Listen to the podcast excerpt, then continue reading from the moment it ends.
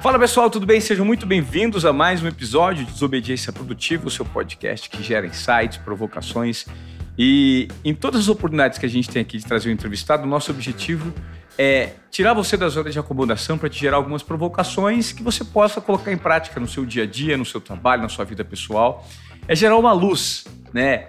De transformação na sua cabeça. Esse é o nosso objetivo aqui. Do Desobediência Produtiva, eu já te peço de cara que se você não segue o nosso canal, por gentileza, ative as notificações, se inscreva no nosso canal, que é muito importante. E mais importante do que isso é, se você de fato gosta do conteúdo que nós produzimos aqui, eu te peço encarecidamente que você compartilhe com outras pessoas.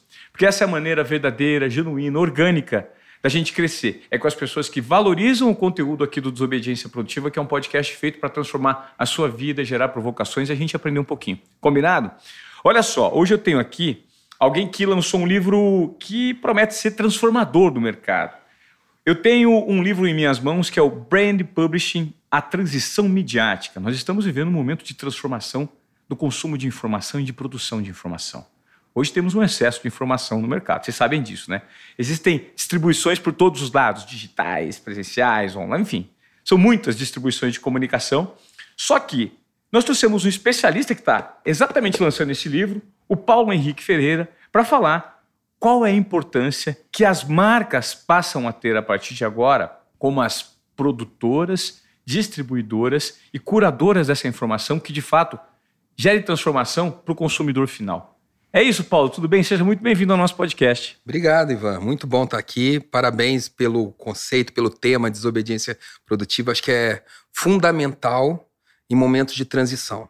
A gente está vivendo um momento de ruptura entre séculos, né? Uhum. E todas, uh, todos nós temos que pensar como, como é, ser desobediente em relação a modelos que não existem mais. Claro. Porém produtivos, construindo novos paradigmas, porque a gente tem uma sociedade nova para construir. E é uma sociedade que você falou é, aí da importância das marcas informarem, porque é uma sociedade que quer ser informada, não quer ser mais convencida o tempo todo. Persuadida, né? É, persuadida. Ninguém gosta de o tempo todo ser persuadido. Claro, uma propaganda bonita, uma mensagem legal, vale a pena e vai continuar e sempre vai tocar os corações e vai ter momentos é, adequados. Mas o dia a dia que você falou, todo mundo sendo impactado, a gente está vivendo uma infodemia.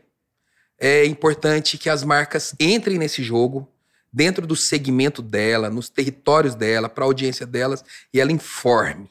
Ela não seja predatória na comunicação.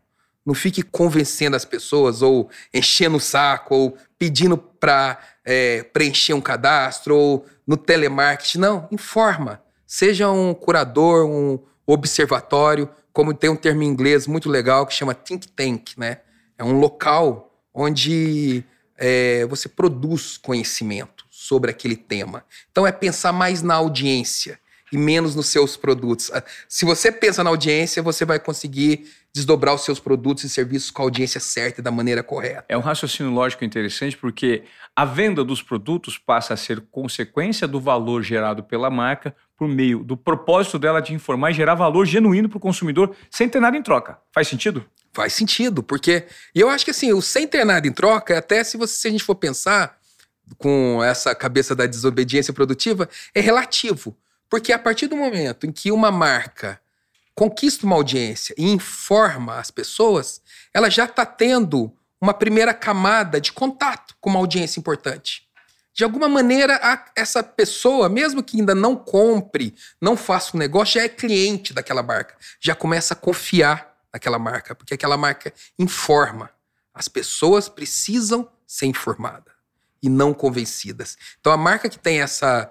Eu não digo nem que é generosidade, eu acho que isso é uma oportunidade oportunidade de negócios, mas é uma obrigação nesse mundo em que as marcas têm que ter propósito. As marcas não podem ser mais predatórias.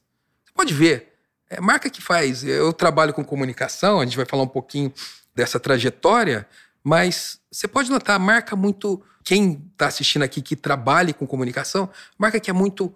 É, trabalha muito com campanha de performance, toda hora anúncio, querendo vender, vender, vender, e, e não se preocupe em informar, ela tem uma cultura de trabalho é, esquisita. Ela tem uma cultura de trabalho onde você depois vai descobrir que existe pressões no trabalho que não deveria existir, que existe problemas contábeis por resultado, porque é o resultado a qualquer custo. E a gente já não está mais nessa sociedade. Esse modelo não cabe mais. Tem que ser sustentável. E sustentabilidade não tem a ver só com, com ecologia. Tem a ver com ecologia, tem a ver com diversidade, tem a ver com cultura de trabalho, com saúde mental e com formato de comunicação. Porque como que quer uma empresa que tem um propósito realmente de evoluir o seu setor, os seus consumidores e, lógico, a sociedade, que a empresa está ela tá inserida na sociedade.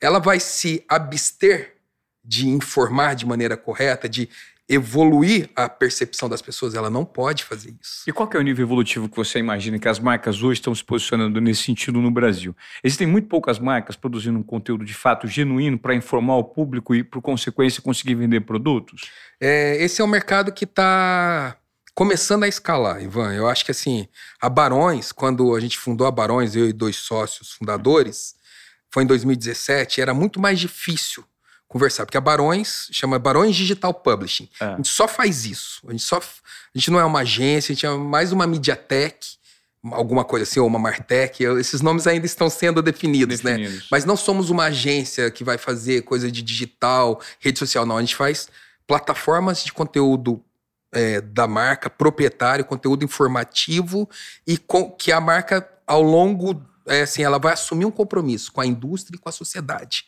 informar. Então, a gente em 2017 era muito mais difícil falar, porque se confundia muito com conceitos de content marketing, de inbound marketing, aqueles e-mails que chegava, você vai perder essa oportunidade, me dê seu melhor e-mail, aquela coisa que aumentava a ansiedade das pessoas. Não, a gente precisa informar as pessoas. E, e a gente conseguiu, de 2017 para cá, ter um portfólio que fala por si só, sabe? Marcas como a Endy, Fundação Dom Cabral, MRV, Quinto Andar, o Safra, a Embratel, a Marfrig, a Cochupé, que é uma, uma das é a maior cooperativa de café do mundo. Todas essas empresas hoje se, se comportam como publishers? Todas essas têm hubs de conteúdo, uhum.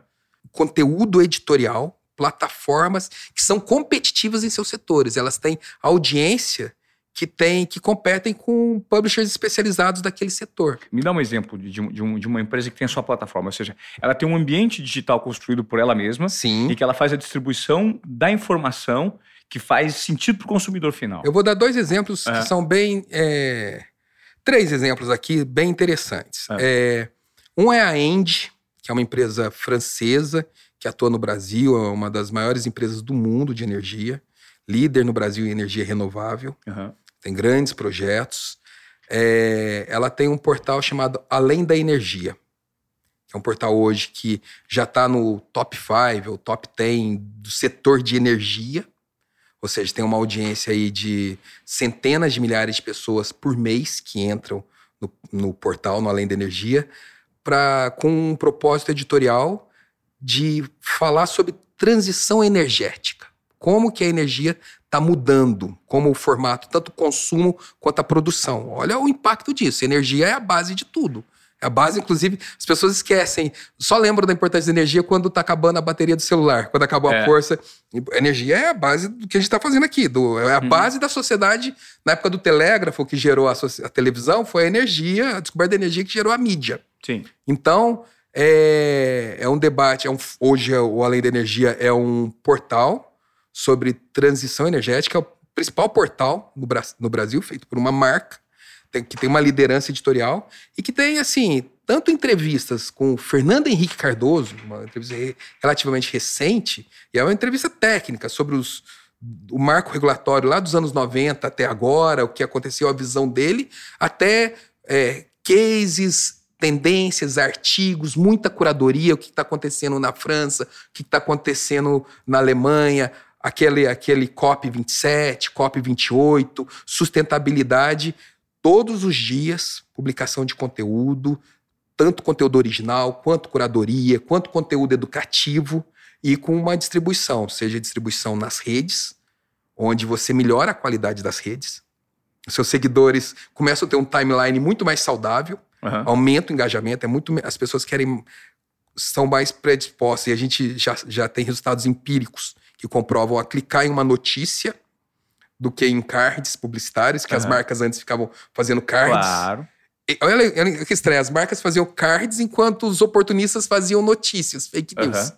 Agora as marcas têm que assumir o seu local, além do SEO, do Google, do de você conseguir essa liderança. Então hoje a End, esse projeto já tem três anos e tem um futuro muito legal pela frente, é uma líder editorial no segmento. No segmento. Ou seja, a Indy passou a se comportar como se fosse, por exemplo, o site do portal de notícias como o G1 da TV Globo. De fato. Só direcionado para o segmento que ela gera impacto. Que é, que é o B2B, que é energia. Sim.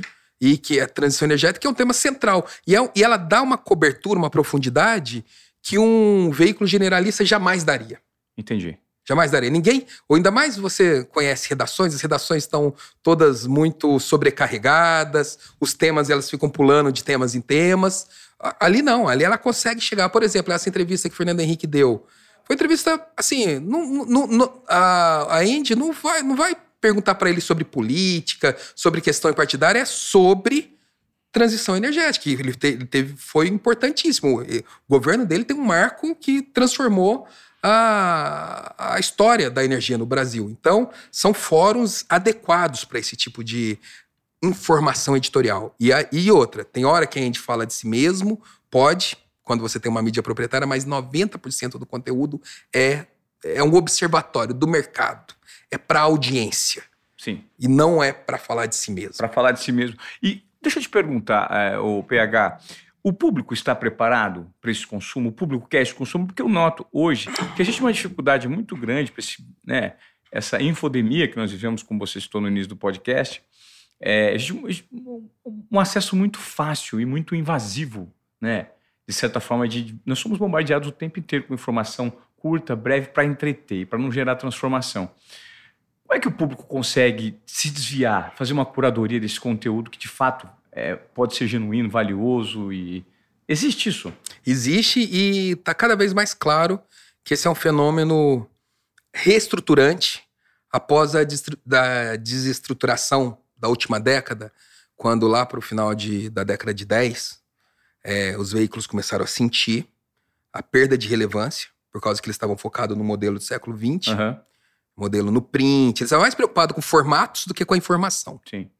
E aí entrou as redes sociais que até então eram sociais, de relacionamento, comunidades, viraram máquinas de desinformação.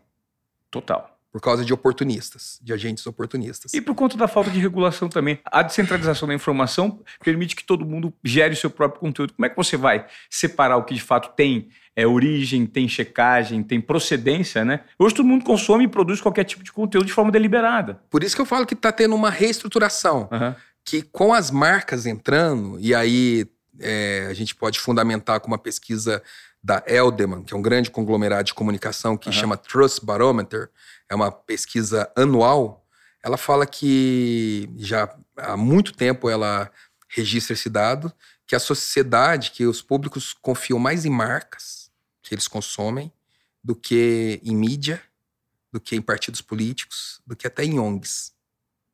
Porque ela sabe que a marca tem um objetivo, tem no final um, uma agenda muito mais é, clara do que essas outras entidades. E, e isso faz com que os, a população valorize a informação. Uma informação vinda de uma end tem um valor, que é a procedência. Então, eu acredito muito, eu sou otimista nessa, é, nessa reestruturação é, com uma nova galáxia de publishers. Não são só os, a meia dúzia de grupos econômicos que cuidavam, que mediavam a sociedade toda as marcas em seus segmentos também vão ser essa procedência de informação. Por isso que eles vão ter que profissionalizar o publishing. O publishing e a informação editorial. Um outro exemplo que eu falei que é da três, eu vou usar o segundo agora, é o Quinto Andar. Aquele que transformou, o PropTech, que transformou é, o mercado imobiliário no Brasil, né? Obviamente, como todos os desobedientes produtivos sofreram muita resistência, muitas, é, muitas pressões contra, e lá em 2018, eles nos chamaram lá, foi no início da Barões, falaram assim: a gente precisa se posicionar como um agente de informação. Não só é, atrair, porque a proposta de valor estava muito clara, não tinha mais fiador, era muito mais fácil, sobretudo em grandes centros, para o público, público jovem. Mas nós precisamos fortalecer a nossa capacidade de ser um agente de formação. E a gente lançou o Meu Lugar, lá em 2018, que, cara, logo a gente começou a ver oportunidades. Por exemplo, ninguém, nem veículo, curava o conceito de GPM, fazia uma curadoria, uma adequação que fosse fácil e simples para um inquilino ou para uma pessoa que alugava apartamentos ou para um proprietário. Na linguagem certa, falar, ó, pensa só, se o seu custa X, ó, vem essa calculadora, isso aqui é o IGPM. IGPM, é ninguém fazia isso. Saía em cadernos de economia, saía em índices de universidades, mas ninguém. Cara, ali foi a audiência já começou a explodir Tá, o que, que, vocês, o que, que eles faziam? faziam é, davam um dado sobre o GPM? É, não só o dado, a curadoria, ah. um contexto do que era o GPM. Todos os meses, uma atualização, uma curadoria, uma contextualização sobre o conceito de GPM, qual era aquele impacto no seu contrato. Entendi. Isso é só, era só um aspecto econômico, porque esse portal tinha questões de comportamento, de diversidade, sobre casais, de diversas é, orientações sexuais, de diversos gostos de, de decoração, até assim, como mudar com seu gato. Tinha desde o comportamento até a parte é, de economia, só que acessível, hum. tanto para o proprietário quanto para o inquilino. Hoje, o meu lugar, cinco anos depois, ele é do tamanho de portais de imóveis, é, de canais de editoria de imóveis de grandes portais. Ou seja, a marca Quinto Andar, ela tem relevância na hora de formar. Ela é uma procedência, ela é uma Perfeito. procedência muito sólida, sobretudo para quem? Para o público urbano, jovem, que é aquele cara que vinha estudar igual eu, vim lá de Furnas, Minas Gerais, estudar em Campinas, você estava ferrado, você não tinha, você não você tinha que ter é, fiador. Quem que ia ser fiador de um estudante? Não ia. Não ia. Eles resolveram isso. Então, entende o propósito deles e como eles carregaram. E aí, o fato dele dominar tão bem a informação, aquilo, aquilo mostra que a marca é um observatório e ela consegue transmitir o propósito dela através de informação editorial. Claro que eles fazem propaganda, Sim. claro que eles fazem comunicação que é a paid media. Isso vai continuar. Mas não é aquela informação persuasiva com o único propósito de vender o produto, não, né? Não é. É de informar, educar, formar opinião. Então, é, as, aí voltando à sua pergunta, o público não só está preparado, como tem uma camada que já está assim demandante, porque quando vem uma informação com procedência, é, tranquiliza a pessoa que está é, procurando informações. Eu acho que talvez a, a, principal marca a adotar essa postura lá atrás e que talvez os resultados dela provem que ela de fato foi completamente disruptiva e o modelo de negócio funciona foi a Red Bull. A Red Bull não gasta nada em mídia, né? Ela produz o próprio conteúdo, ela gasta dinheiro gerenciando, produzindo os próprios eventos, construindo as próprias linguagens que ela quer para impactar o público, e aí você, obviamente, vai comprar o Red Bull, porque você sabe que todos os valores da, da, da, do, do, que ela gera estão naquela latinha. O Red Bull está no livro, o case, inclusive, está uhum. no livro. É, eu considero que é um estado da arte do brand publishing, porque uhum. eles começaram lá quando o fundador, no início dos anos 80, começou, já veio com essa visão, falou: não adianta a gente ficar. Vai competir com a Coca-Cola? Não, vamos informar. E, e, claro, eles têm um pouquinho de paid media, conceitual, e eles têm um pouquinho desse, dessa questão do paid media, me dá, te dá asa tal, mas o core da comunicação é editorial. E chega num nível tão avançado que eles não só criam eventos, como eles criam é, esportes equipes. E, e, eles não só geram conteúdo, como eles interferem no conteúdo. Total. Vídeo Bragantino na Sim. Série A. Então, eu considero que a Red Bull é o grande caso, um modelo assim. É igual, sabe o Barack Obama em oratória?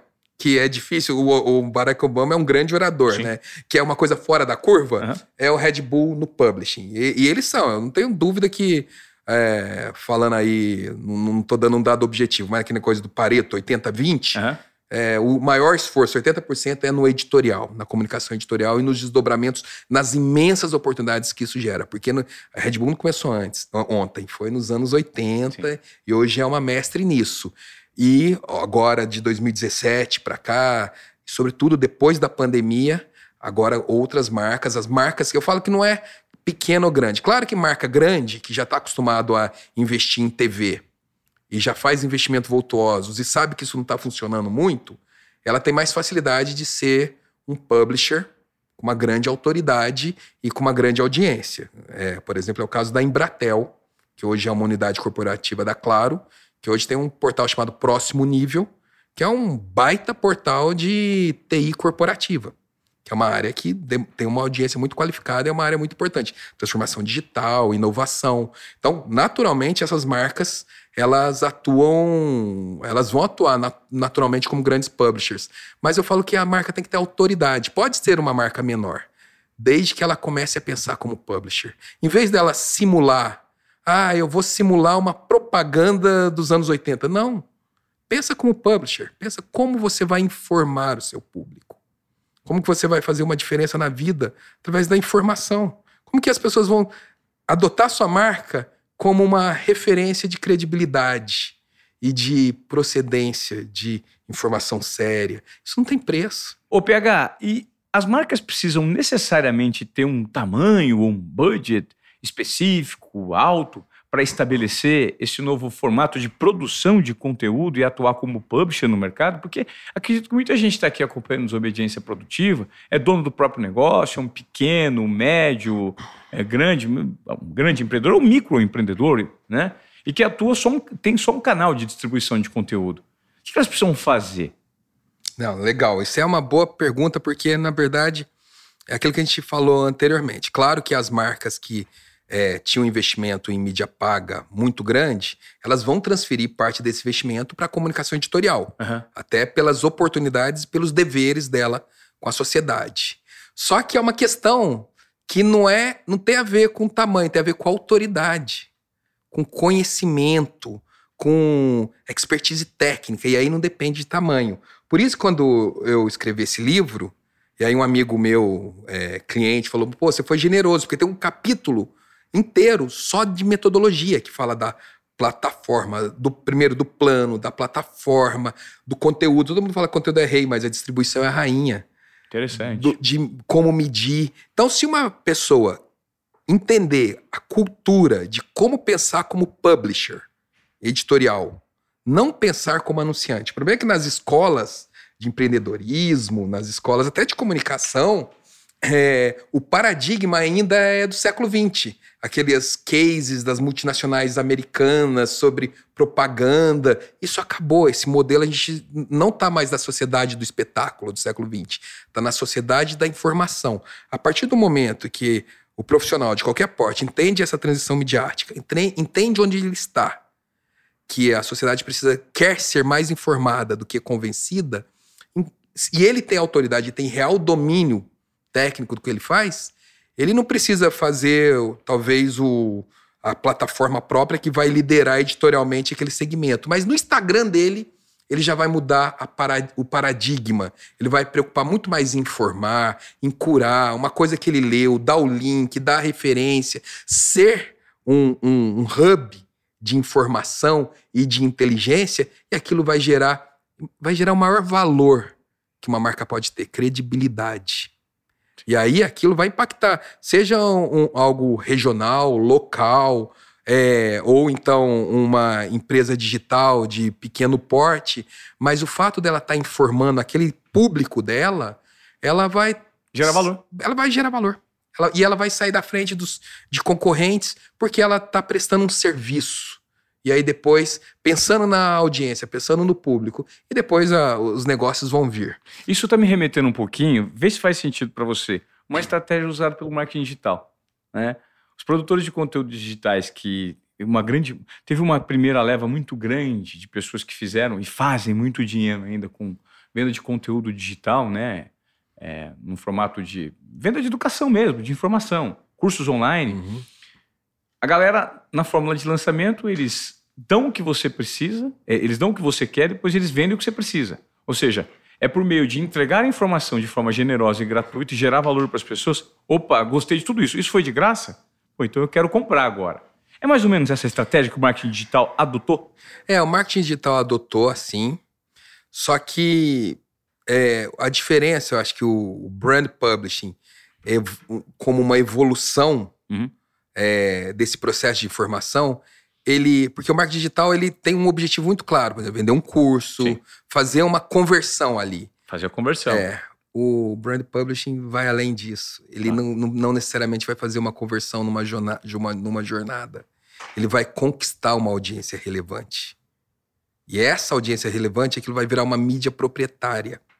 E nessa mídia proprietária ele vai trabalhar diversas ali no, no fundo de funil, para dizer, dizer o termo é, de marketing digital, ele vai trabalhar diversas campanhas ao longo do tempo. É igual, citei o caso do Quinto Andar. Hoje ele Mas tem de um- forma orgânica. de forma orgânica. Sem obrigação de converter. Sim, e mas aí ele pode fazer. Ele pode fazer um quiz muito legal, que aí ele vai pegar.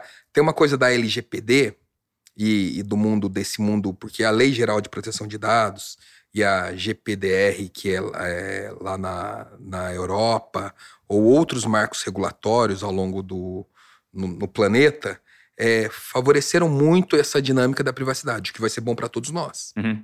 É, Os nossos dados tendem a ser melhor protegidos com, com essas leis. E essas leis geraram algumas medidas técnicas das big techs, como, por exemplo, a restrição de cookies de terceiros. Uhum. Lembra que você ia procurar uma geladeira é, no e-commerce e esse banner ficava te perseguindo? Você tinha comprado a geladeira, o e-commerce estava lá te O perseguindo. resto da vida, é. E isso vai, isso, esse é um movimento é, muito, muito virtuoso. E com isso, a marca vai ter que ter a plataforma dela e com ela informando sempre, ela vai construir uma audiência Uhum. com dados próprios e você vai poder capturar esses dados com, com é, conteúdos interativos também. Desde dados first party data, esse é um termo muito importante, que você tem os seus próprios cookies, que você organiza em clusters, Uhum. até dados que a pessoa voluntariamente vai te dar. Por exemplo, fazendo um quiz, respondendo, uma calculadora, mas tudo num ambiente de confiança, um ambiente assinado por uma marca. Então, é, não é inbound marketing, é, não é aquela coisa da jornada. Ninguém sai, ninguém toma uma decisão lendo uma coisa, clicando e comprando. Isso, não- isso não existia nem na vida real. No shopping as pessoas ficavam andando, no, com- comprar um carro, era meses visitando concessionária, um apartamento. Ninguém faz isso. Na internet não vai fazer. É, então, assim, a pessoa, ela, o Google fez um novo gráfico que falou: não existe aquele funil. Existe assim, a pessoa tem um gatilho, começa a pesquisar, ah, eu quero fazer um MBA. Quero ter uma competência, começa a pesquisar, aí te- tende até o infinito, assim, fica de exploração e avaliação. Exploração, e até que ele toma uma decisão. Legal. E esse momento de exploração e avaliação é o momento onde que a marca publisher domina. Porque ali ela vai construir essa audiência. E essa audiência vai dar muito dados para ela, tanto para gerar negócios quanto para ela gerar inteligência. Isso é isso e, e- e é e por isso que eu falo, por isso que eu fiz questão de diferenciar dessas das fórmulas de lançamento, do inbound marketing, porque não necessariamente você o seu objetivo é a conversão. Seu objetivo é awareness, autoridade, reputação, desenvolver, esculpir uma audiência competitiva no seu segmento, educar a sociedade, informar, gerar dados e gerar negócios. É mais. Você tem um- um- uma tabela de resultados para cumprir. Aí o seu nível de credibilidade enquanto marca é absurdo. Absurdo. E aí você faz o que você quiser com o seu consumidor. com seu você- Na verdade, ele. A, a consequência é a, é a- é a distribuição do produto da tua marca, né? Isso, aí você tem a sua mídia proprietária para ativar o seu produto. E aí, como a, a sua linguagem já vai estar calibrado, a- o, o pacto de confiança Uhum. tá claro, aí a ativação vai ser bem-vinda. O inbound vai ser bem-vindo. Claro. Não vai As ser- pessoas, na verdade, vão pedir, eu quero mais isso. É, eu quero, eu quero. Ó, vem cá. Uma vez o Quinto Andar fez um, um quiz, foi até case internacional, sobre bairros para morar, era fim de ano. Foi assim, quando eu falo de- do nível de conversão, eu falo assim, ó, não dá nem para falar, porque assim, é coisa de 40, 50, 60% de conversão. Estamos falando aqui de centenas de milhares de cadastro. Mas o que? Estava preparado, o quinto andar estava preparado, o, o, o ambiente do meu lugar, que é o hub, estava preparado, e esse quiz era super lúdico também. Envolvia, não era uma coisa para o cara, não era uma coisa burocrática. Era algo muito interessante para as pessoas, fazia parte do, desse fluxo de conteúdo que o meu lugar eh, desenvolveu. É, assinado pelo Quinto Andar. Você traz o seu livro, você fala muito sobre a metodologia de como que as empresas podem implantar isso, né? Uhum. E você disse uma frase muito interessante, que a gente sempre diz que conteúdo é rei, mas agora o complemento é que a distribuição é rainha. Isso. É, hoje existe uma dificuldade muito grande de pessoas com bom conteúdo, microempreendedor, pequeno, com dificuldade de dis- distribuição. Eu queria que você falasse um pouquinho do que o livro traz relacionado à distribuição desse conteúdo nessas linhas editoriais autorais para gerar de fato essa identificação, essa credibilidade. Cara, eu vou, vou falar, inclusive já citando um case que fica mais fácil de ilustrar. Porque a distribuição de conteúdo, eu costumo dizer que um, seja um gestor, um empreendedor, um profissional de comunicação e marketing, ele não pode pensar só no conteúdo, ele tem que pensar na logística desse conteúdo. O conteúdo, se fica parado, ele não vai fazer diferença. E a logística é a distribuição. E essa distribuição, você está falando de redes sociais, onde é um, um, aglomer- é um agregador de audiências que não pertence às marcas. As redes sociais têm donos. Sim, hoje se o Instagram fechar e você ganha milhões do seu Instagram, você está na mão do Mark Zuckerberg. Não Exatamente. é mesmo? Aquele conteúdo, na verdade, não é seu. É, o canal não é seu, o conteúdo pode ser seu, mas a qualquer momento. Eu, eu falo que o, o- a rede social é um self-service de branded content. Você vai lá, faz o seu canalzinho, bota o seu conteúdo, mas não é seu. Então, primeiro ponto da distribuição, você melhora o feed das pessoas com informação Aham. e traz pessoas de lá para cá. Então você traz pessoas, dados de terceiros para dados primários. Perfeito. Ou seja, traz para um ambiente de domínio seu, que não dependa do controle da curadoria de, de terceiros. Né? Porque se Isso. mudar uma regra hoje de distribuição, você está ferrado. Ou seja, pega, por exemplo, você que é um empreendedor, você tem a sua audiência, sua comunidade montada ali, de repente, no Close Friends do seu Instagram. Traga para um ambiente que você possa ter o domínio e o gerenciamento dessa plataforma, para de fato você não ficar na mão de terceiros. É isso. Exatamente. Aí você vai trabalhando ao longo do tempo. Aham. E tudo não é do dia para noite, não. Você vai aprendendo, trabalhando os dados, entendendo que, quais os dados first party você tem, quais são os zero party, que é- são os dados que as pessoas dão para você, que são muito valiosos, e você vai construindo isso ao longo do tempo. Então você, primeiro, já resolve um grande problema das redes sociais. As redes sociais, primeiro, você não fica atrás de hype, pulando de redes sociais a redes sociais. Se uma rede social deixar de existir, você tem a mecânica de usar ela como um outlet de conteúdo. Aham. E aí você tem o Google, e aí vão ter outros desdobramentos. Você está vendo aí essas discussões de chat GPT. Eu evito falar de hypes, porque quando a gente se distrai muito com hype, a gente não vai no fundamento. Perfeito. Mas você tem na internet a busca pelo conteúdo, que é uma, algo muito qualificado, pessoas que estão buscando. E quando ela entende que a marca é um ambiente de conteúdo, ela a fidelização, por exemplo, aquele negócio. Quando a pessoa está casando, ela só vê coisa de casamento. Então, durante aquela fase, ela vai consumir, ela esse mo- movimento de exploração e avaliação, ela vai usar muito da, dessa marca. Então, essa estratégia de distribuição, e tem outras, tem mídia paga, tem eventos, você tem uma estratégia de distribuição que faz você se estabelecer relativamente rápido. Estou falando relativamente porque no século XX você tinha que gastar um- muito dinheiro para se estabelecer. No século, no, no digital, é mais eficiente se você trabalha de maneira organizada. E aí eu vou dar o exemplo, o case. A Cochupé é a maior cooperativa de café do mundo. Fica lá em Guaxupé, no sudoeste de Minas. É uma potência. Eu costumo dizer que eles são a NASA do café. É pesquisa, desenvolvimento e comercialização baseado no cooperativismo. 18 mil produtores. E aquela, aquela região são produtores familiares. Uhum. Então, e eles são assim, uma organização de, da década de 40, se não me engano. É, então, uma organização muito sólida. Ou seja, eles têm muita informação. A gente organizou com eles é, em 2020 ou 2021, é, há alguns anos, o Hub do Café. Fizemos todo o propósito editorial para ser um hub sobre cafeicultura que fala com o produtor, com o cooperado, que é muito valioso para eles, mas com trade, com consumidores, coffee lovers. Cara, o hub do café, em três, quatro meses, já tinha 250 mil pessoas por mês. Nossa, apaixonados por café é. que tinham informação de qualidade por quem fazia o café, quem entendia do assunto. Quem produz, quem está na ponta, quem exporta, e aí entrevistando é, profissionais da indústria, é, é agentes aí, é, é, presidentes de associações, de confederação, uma área de articulistas brilhante, desde agrônomos, cientistas de, da, de faculdades de Viçosa, da Exalc, até líderes e agentes políticos, agentes de, da iniciativa privada, ou seja, é um hub do café. Ou seja, isso é uma redação digital mesmo. Como se a TV Globo montasse uma redação lá de produção de conteúdo digital. É, e, e, e assim, e qual a vantagem? Muita curadoria, eles já tinham muito conhecimento e eles são autoridade, eles, eles exportam café para mais de 60 países. Olha o valor da informação que eles entregaram. Então, é aquele negócio. Existia um, um, um espaço, a Cochipé fez o um movimento, é igual aquela música do Hey Jude dos Beatles, né?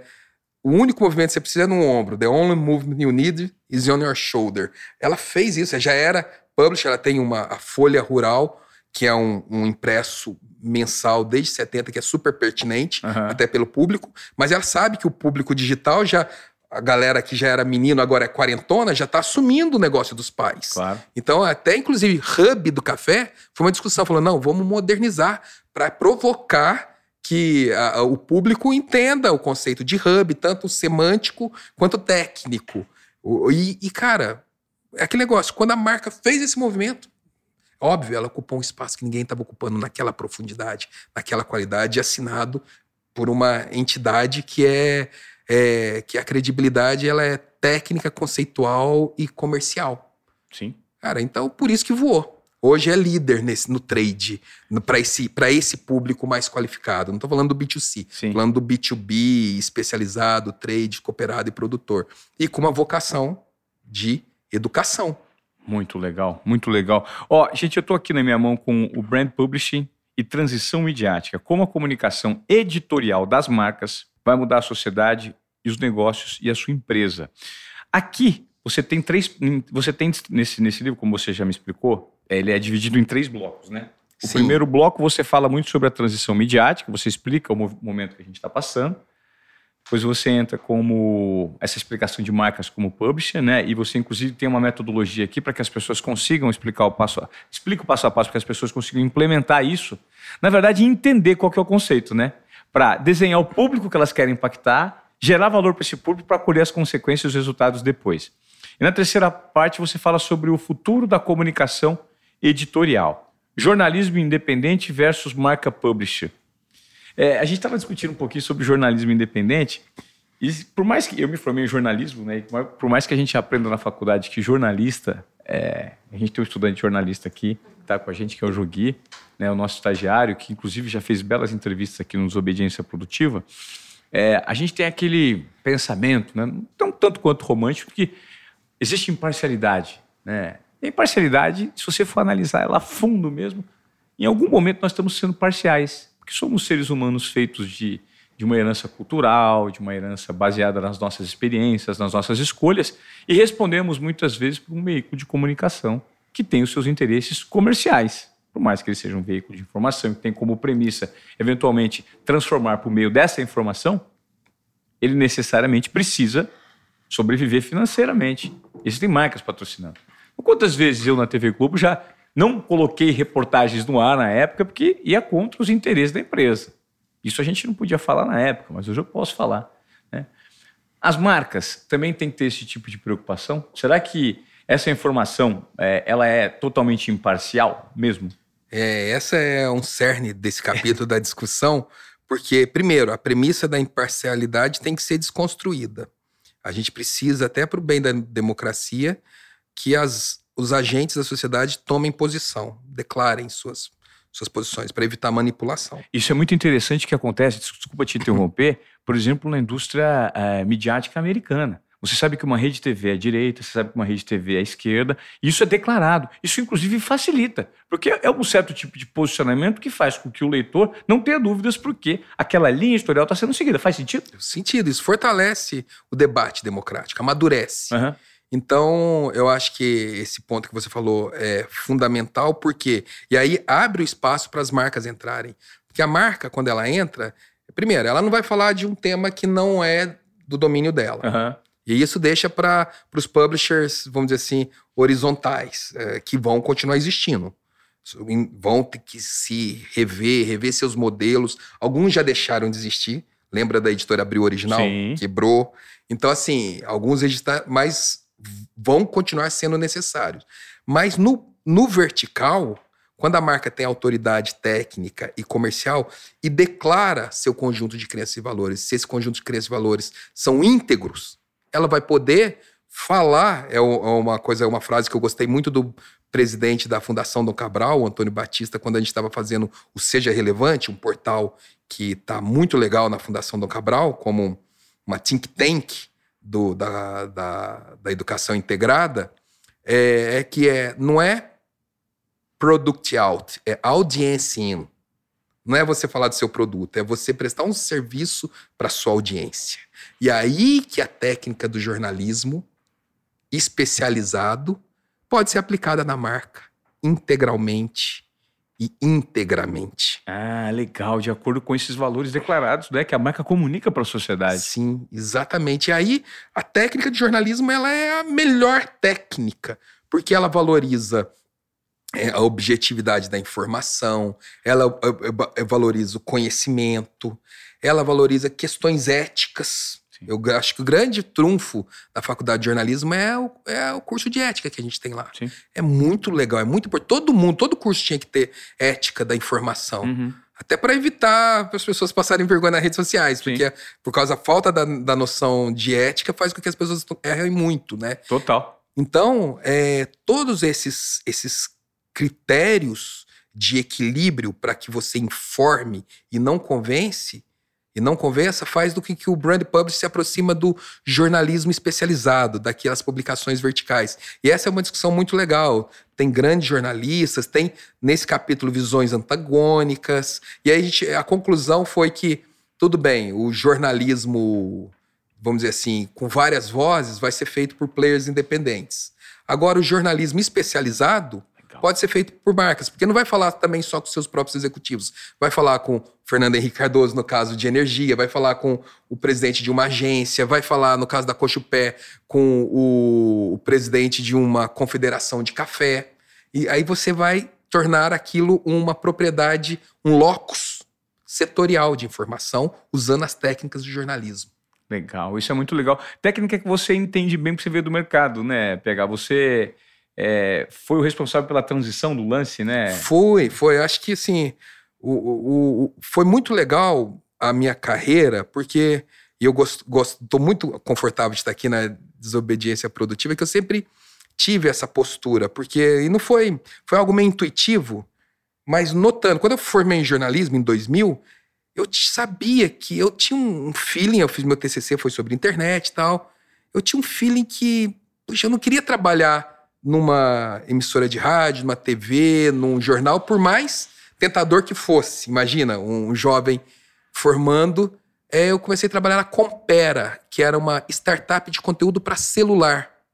Hoje é a Movile, dona do iFood. Eu fui, fiz, eu fui assim, a primeira geração de executivos. Trabalhei com o Fabrício Blois, que hoje é um dos grandes é, empresários do Brasil. E tinha 20 anos e fizemos muita coisa legal. E aí comecei a entender que eu já fui a primeira desobediência. Eu não sou jornalista, eu sou publisher. Comecei a entender que eu era um gestor de plataformas. Porque imagina, na época era SMS, WAP, convênios com operadoras, projetos com publishers. E aí eu fiz o meu mestrado na USP sobre notícias no celular, uma introdução ao tema. É o primeiro mestrado do Brasil. Sobre, virou referência, foi na ECA.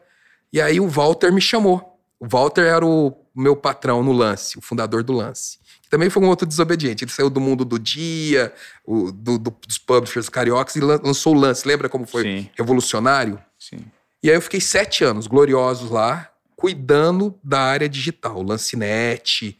Pô, em- a partir de 2010 a gente assumiu a liderança, assim, no IVC, era o portal de entre jornais, o maior portal. A gente era maior que Globo e Folha em alguns meses no ranking.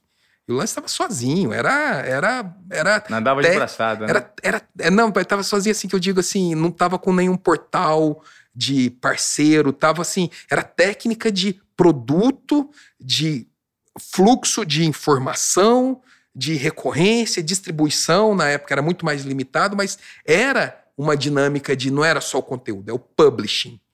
E aí foi que em 2015 me deu, 2014, depois do 7 a 1 lá, né? Aí você para para pensar na vida. Ah, não faz sentido. A mídia com maior capilaridade na história da humanidade é o celular.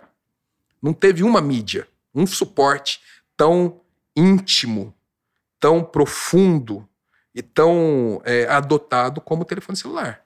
Não faz sentido as marcas ficarem confinadas apenas à plataforma de terceiro elas vão ter que desenvolver audiência própria. E não vai ser com comunicação persuasiva, vai ser com comunicação informativa. E isso é o desenvolvimento de comunidades. Né? Desenvolvimento de comunidades. Audiências são comunidades. Audiências são comunidades. São e quem não tiver a sua comunidade arrebanhada no seu ambiente próprio para ter o domínio sobre essa comunidade com um conteúdo de fato relevante, vai perder uma grande oportunidade. Né? Foi aí que eu pedi demissão do lance também, no, nos riscos que você fala que tem que assumir. Aí fui para uma grande agência eu vi que a agência FSB foi legal no ponto de vista técnico e comercial, mas eu vi que as agências também estavam, é, vamos dizer assim, com questões. Até hoje, eu não acredito muito no conceito 360 de uma agência. Eu não acho que ninguém é bom o suficiente para fazer tudo. Eu falo que é a marca que tem que ser 360 graus uhum. e não um, um, fornecedor. Aí eu, cara, um, um, ano e meio, agradeci, pedi demissão lá para montar barões, para falar, vamos fazer só brand publishing. Ah, mas ninguém vai entender isso. O que nos falaram, os meus dois sócios, o João e o Bruno, que toparam vir comigo, trabalharam cinco anos comigo no, no lance. Eu, eu, eu era chefe deles, montei a equipe, eram pessoas de muita confiança. Eu falei, vamos fazer isso. Eles saíram dos empregos também. Eu tinha um filho pequeno, que tinha seis meses, hoje tem sete anos. A Barões é a irmã dele, é a irmã caçula. É, quando eu falei com a minha esposa, ela topou, mas assim, todo mundo falando, pô, mas você tá louco, o Brasil tá em crise, você é diretor de uma grande agência, isso não, isso não vai dar certo. Ouvi muito isso. Claro que vai, porque as marcas vão ter que fazer isso. É, faz, vai fazer parte do propósito. Não tinha SG o termo, não era. Mas vai, isso vai ser uma função social da marca com as comunidades. Claro. E se está em crise, vamos reinventar. O momento para lançar novos modelos é na crise. É o momento, porque quando está na pujança, os modelos Sim. são estabelecidos. Sim. É igual na década de 90 claro. na televisão, na Globo. Sim. Então é no momento. Cara, a gente ouviu muito, não vai dar certo, é, as pessoas, as marcas não vão querer fazer tudo, é muito trabalho, as marcas vão querer só aprovar anúncio. Imagina elas precisam disso, elas precisam desse caminho e deu certo. São seis anos agora, nosso portfólio fala por si só e mais, mais importante, a gente, o, o, a comunicação editorial, acho que é o grande, é aquilo que me faz levantar todo dia com um, alinhado filosoficamente com o universo é vamos trazer a comunicação editorial para o centro das relações das marcas com a sociedade que vai melhorar a sociedade. Legal. vai melhorar a sociedade. E, e aí isso tem a ver com ética, com, com a questão de propósito e com a questão da resgatar a origem do conteúdo. Isso para uma sociedade tão com tanta desinformação, eu falo assim, cara, isso é missão de vida é missão de vida. O Paulo, eu gostaria muito de agradecer a sua, a sua presença aqui nos Obediência Produtiva. É, eu vou pedir, inclusive, para você deixar os contatos, as redes sociais que as pessoas podem buscar os produtos e serviços que vocês prestam hoje nessa transformação.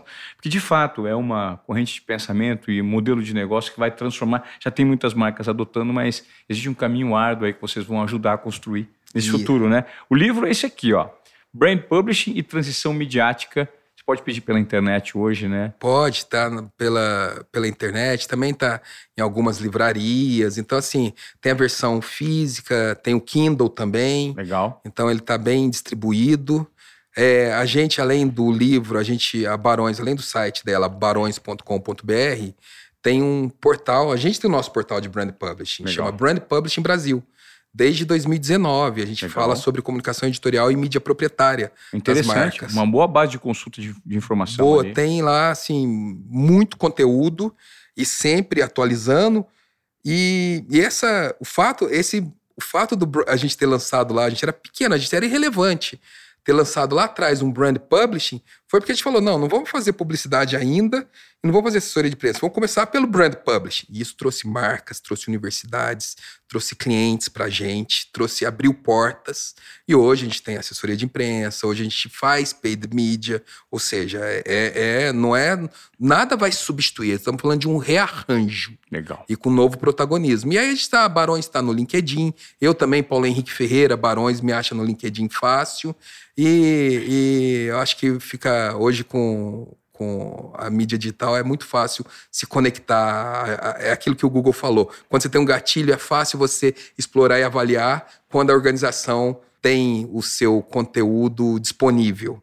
E a gente tem, é fácil para quem quiser nos encontrar. Legal. Obrigado pela sua entrevista. E se você acompanhou até aqui esse papo incrível com o Paulo Henrique Ferreira no Obediência Produtiva e aprendeu um pouquinho como focar na linha editorial que gera transformação para o seu consumidor, com o objetivo não só de vender, né? não é mais persuadir, mas gerar valor para que a consequência seja você criar essa proximidade com o seu cliente, com o seu consumidor, e eventualmente ele vai virar cliente. Se ele gosta da sua marca, ele vai te consumir invariavelmente. Obrigado pela sua entrevista e eu quero que você indique esse conteúdo para alguém.